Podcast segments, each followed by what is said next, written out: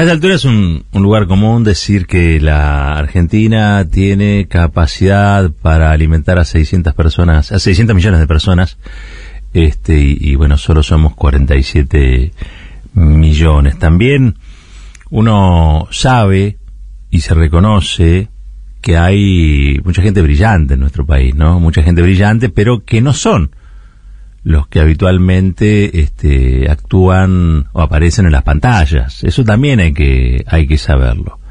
Uno se pregunta cómo este país con tantas posibilidades hoy por hoy tiene una sociedad rota. Hablar de eh, un 40% de pobreza es hablar de una sociedad rota. Lo asuma quien lo asuma y, y no lo asuma quien no lo asuma, pero la verdad es esa. Nosotros no podemos comportarnos como si nada ocurriera, como si nada pasara. Yo sé que es doloroso, y como casi siempre que ocurre algo muy doloroso, actúa el negacionismo. El negacionismo no es solamente el de Brandoni y lo flota flota. El, negacionismo eh, se aplica muchas veces para sobrevivir a un gran dolor. Se niega la existencia de ese dolor. Pero ese dolor emerge en algún momento, reaparece, incluso a veces con mucha más, más fuerza, ¿no? Tenemos una sociedad eh, fracturada, tenemos una sociedad rota, con muchos dolores. Eh, esos dolores están vinculados básicamente a la falta de realizaciones, a la falta de futuro. Hay una prédica también en general instalada de, desánimo y desaliento, esto también es cierto. Eh, y el desánimo y desaliento quiere decir, entre otras cosas, que hay importantes sectores de la población que no ven nada bueno en el futuro. Cuando uno quiere explicar las razones por las que aparecen en escena personajes que podrían ser parte de un, programa de cha-cha-cha, pero que hoy van a ser gravitantes en la política o pasan a ser gravitantes en la política, se tiene que preguntar por qué pasa eso. ¿Por qué detrás de, esos discursos eh, que parecen guionados, eh, casi yo diría por un experto en comedia, eh, aparece gente quizá con intención de votarlos, ¿no? Esa, vieja frase que hoy se da al revés, donde dice, bueno, primero todo se da como tragedia y luego como comedia. Bueno, acá es al revés. Empezó como comedia y ahora se va a volver, si no hacemos algo, una tragedia. Ayer mencionábamos el tema de, de Colombia, ¿no?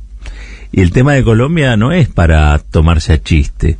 Hace muchos años que los sectores progresistas, nacionales y populares de Colombia vienen tratando de construir, de constituir un polo patriótico lo suficientemente amplio como para derrotar el latifundio, es uno de los grandes problemas.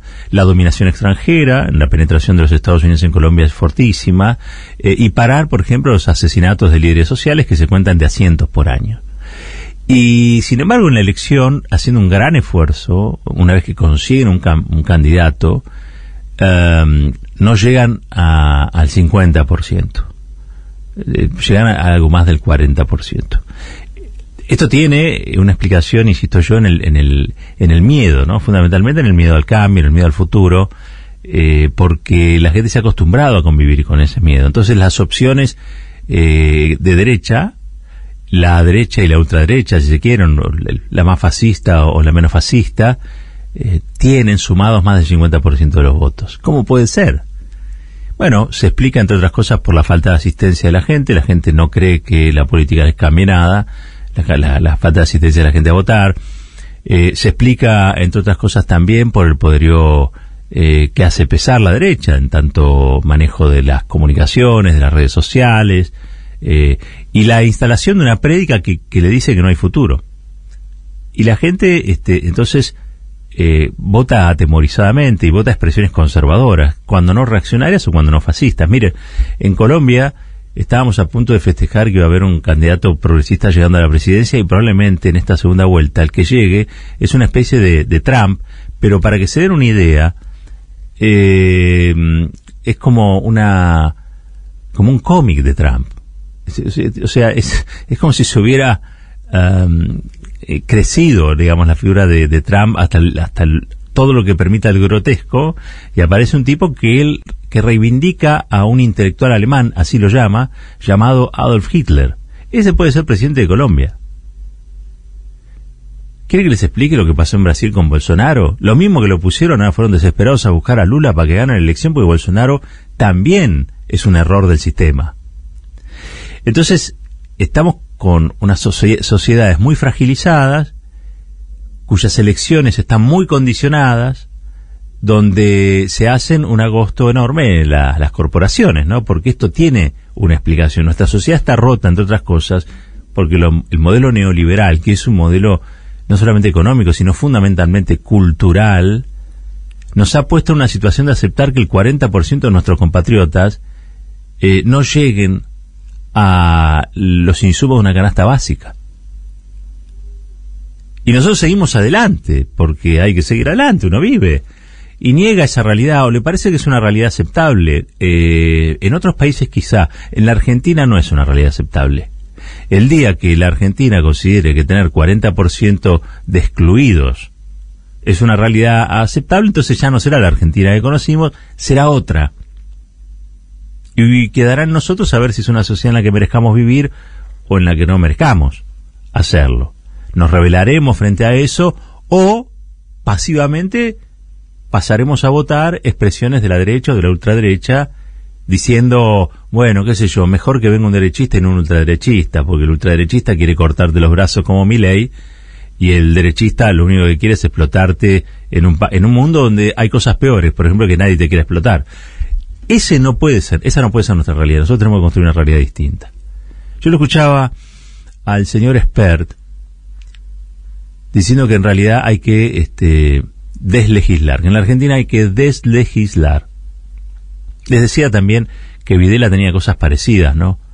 Eh, decía cosas parecidas, pensaba cosas parecidas, pero no solamente Videla, Martínez de Oz, la Sociedad Rural, la Unión Industrial Argentina, la Asociación de Bancos, todos los que apoyaron la dictadura creían que si durante un periodo, durante un periodo, este, dejábamos de legislar, es decir, cerrábamos el Parlamento, cosa que se hizo, eh, la Argentina iba a ser mejor.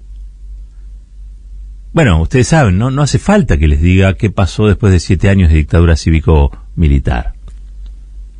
¿Qué tiene que ver la dictadura cívico-militar con Spert?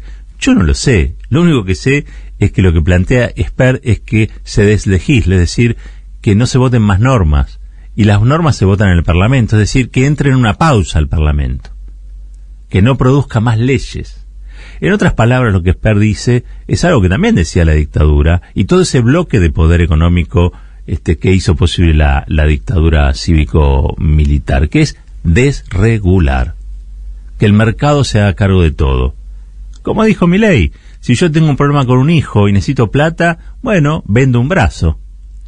Y con la plata que consigo de la venta del brazo soluciono el problema de mi hijo. Mire, va a tener dos problemas. Porque probablemente usted se quede sin brazo y probablemente también el problema que tiene su hijo no lo resuelva, porque la mayoría de los problemas no se arreglan exclusivamente con plata. Pero claro, es gente que está pensando en el mercado permanentemente, y es el mercado en un punto lo que debería ordenar la sociedad según su mirada.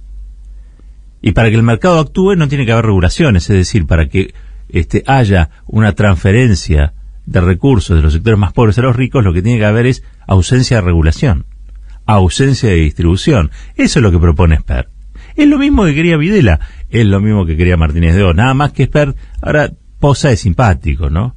Es una especie de Aldo Rico sin charretera, que anda por los canales y se le ocurre decir cualquier cosa sobre cualquier cosa. Miren, nosotros necesitamos un Estado que regule, porque la sociedad está rota, entre otras cosas, por falta de regulación. La sociedad está quebrada entre ricos y pobres porque hay falta de regulación. Un Estado que cuide necesita leyes.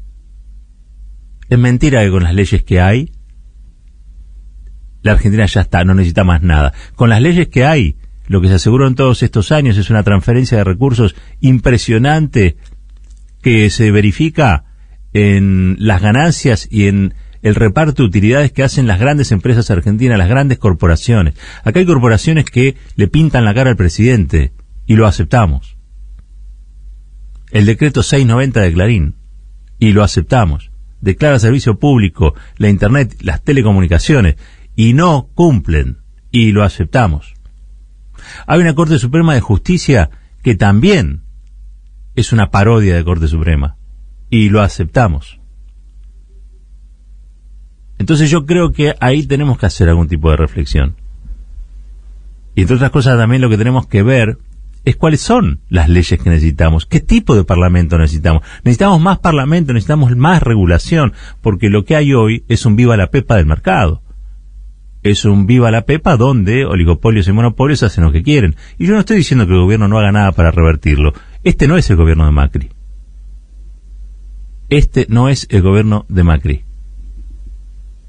Pero es un gobierno también que está empeñado en creer que si se le presenta alguna resistencia, la opción no es confrontar, sino aceptar esa resistencia como elemento para retroceder. Bueno, no es así.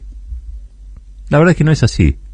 Yo por eso quería destacar, porque si no parece que uno está criticando todo el tiempo. Yo no, no, no es mi intención tampoco, ni es mi intención bajonearlos. La realidad es esas cosas. Por mí, yo simplemente lo que le quería contar es que la provincia de, Buenos Aires, en más de 100 escuelas primarias, va a adoptar la jornada completa. Los pibes no solamente van a estar en la escuela cuatro este, horas, sino ocho. Y claro, lo primero que me sale decir soy periodista es ¿por qué no en todas las escuelas? ¿Por qué solamente en 100? Pero también me he entrenado porque vivo en este país que tiene una sociedad rota, me he entrenado a ver la parte llena del vaso también, porque si no, no me podría levantar todos los días. Y la parte llena del vaso es, caramba, va a haber 100 escuelas. Hoy no había ninguna, o eran poquitas, o menos. Vamos a tener 100 escuelas con doble jornada. Y esta experiencia es para saludar y celebrar. ¿Saben por qué les digo eso? Acá nos llenamos toda la boca de los pibes, los pibes, los pibes. Nadie piensa en los pibes y las pibas. Es mentira. Es mentira. No, los que no estudian ni trabajan. Es mentira. Los que se preocupan por los que no estudian ni trabajan son los que recortan el presupuesto de educación, cierran el Ministerio de Educación, despiden gente, consideran natural la exclusión y quieren deslegislar como mi ley. Esos son los que se preocupan por los NIC. Los pibes que no estudian ni trabajan. No, preocuparse por los pibes que no estudian ni trabajan saben que es hacer escuelas que los puedan recibir, darles doble jornada donde ellos puedan estar contenidos, porque el mejor lugar para los pibes en cierta edad es la escuela. Es la escuela tenemos un recurso formidable en los maestros, en las maestras, que por suerte, que por suerte, ayude y acompañe estas políticas. Podría ser otro tipo de docente, podría ser otro tipo de gremial, podrían ser otro tipo... No, estas cosas les interesa. Les interesa a los maestros. Los maestros aman la escuela en la Argentina. Después tendrán problemas como todos y como todas. Pero aman la escuela, aman la escuela pública les parece que es igualadora, les parece que es una aventura hermosa poder educar y formar a pibes y pibas. Se preparan. Leyeron a Paulo Freire, muchos de ellos y muchas de ellas son maestros en pedagogía.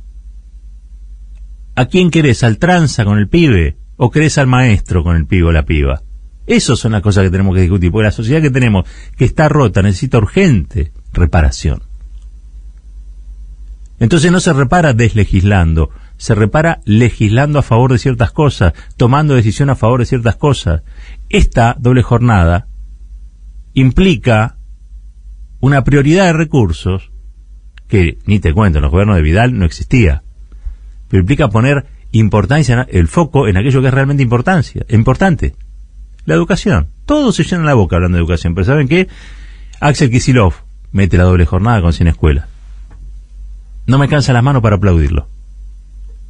Porque a los pibes y a las pibas que no saben para dónde ir, hay que sacarlos de la esquina, hay que sacarlos de los consumos, hay que sacarlos de los tranzas, hay que ponerlos en la escuela. Y la escuela tiene que ser una escuela con recursos, no escuelas que vuelen por los aires.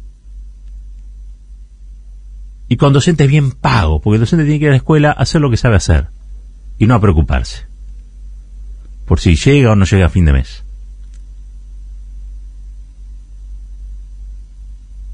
Esta prédica no está, tampoco están en las pantallas cuáles son los modelos, los referentes que esos pibes y esas pibas tienen que tener. Saludan y celebran porque Chano va al, cumpleaños de la nata. ¿En qué condición estaba Chano? ¿Por qué lo dejan ir ahí? Claro, es adulto, dicen. Y es verdad, es adulto. Pero no estaba recuperado. ¿Y por qué? Entonces se ponen contentos ahora está internado de vuelta. ¿Cuánto se habla de consumos o no consumos en la sociedad argentina? ¿Ustedes no creen que ese es uno de los problemas fundamentales que tiene el piberío hoy? Está bien, después tiene la falta de trabajo, el trabajo.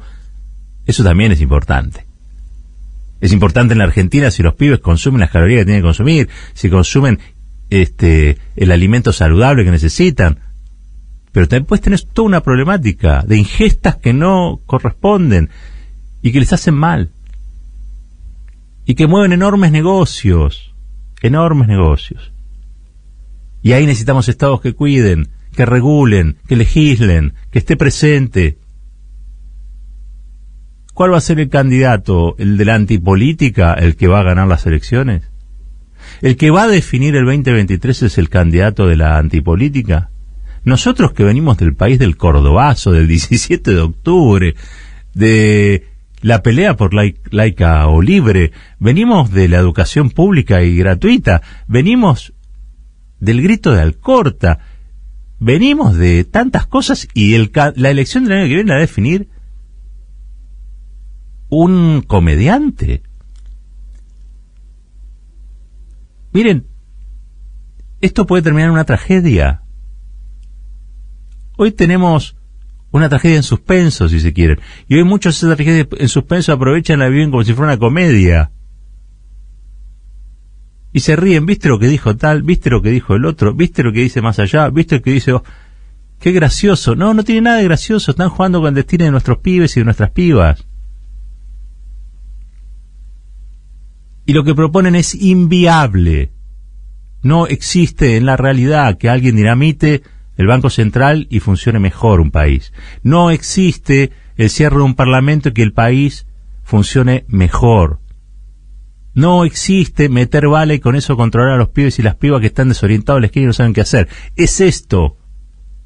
Es esto que se está haciendo. Son escuelas, es la doble jornada, es un Estado presente, activo, legislando, obligando a las corporaciones, a los poderes económicos, a que distribuyan lo que no quieren distribuir. Hay que dar peleas, dijo Axel Kisilov. No contra nadie, a favor de la gente, a favor de la sociedad, a favor de los pibes y de las pibas, para que no se hundan en el desánimo, para que crean en algo, para que tengan referentes, para que digan me quiero aparecer a tal o para cual, para que el pibe cuando tenga memoria de estos años piense en el maestro y en la maestra y no en el tranza. Eso depende de nosotros. Eso depende de nosotros. La sociedad está rota porque nosotros la dejamos romper. Yo sé que eso es injusto, toda generalización lo es, pero todos alguna cuota de responsabilidad tenemos, algunos más y otros menos. Pero esto no es un país de inocentes, ¿eh?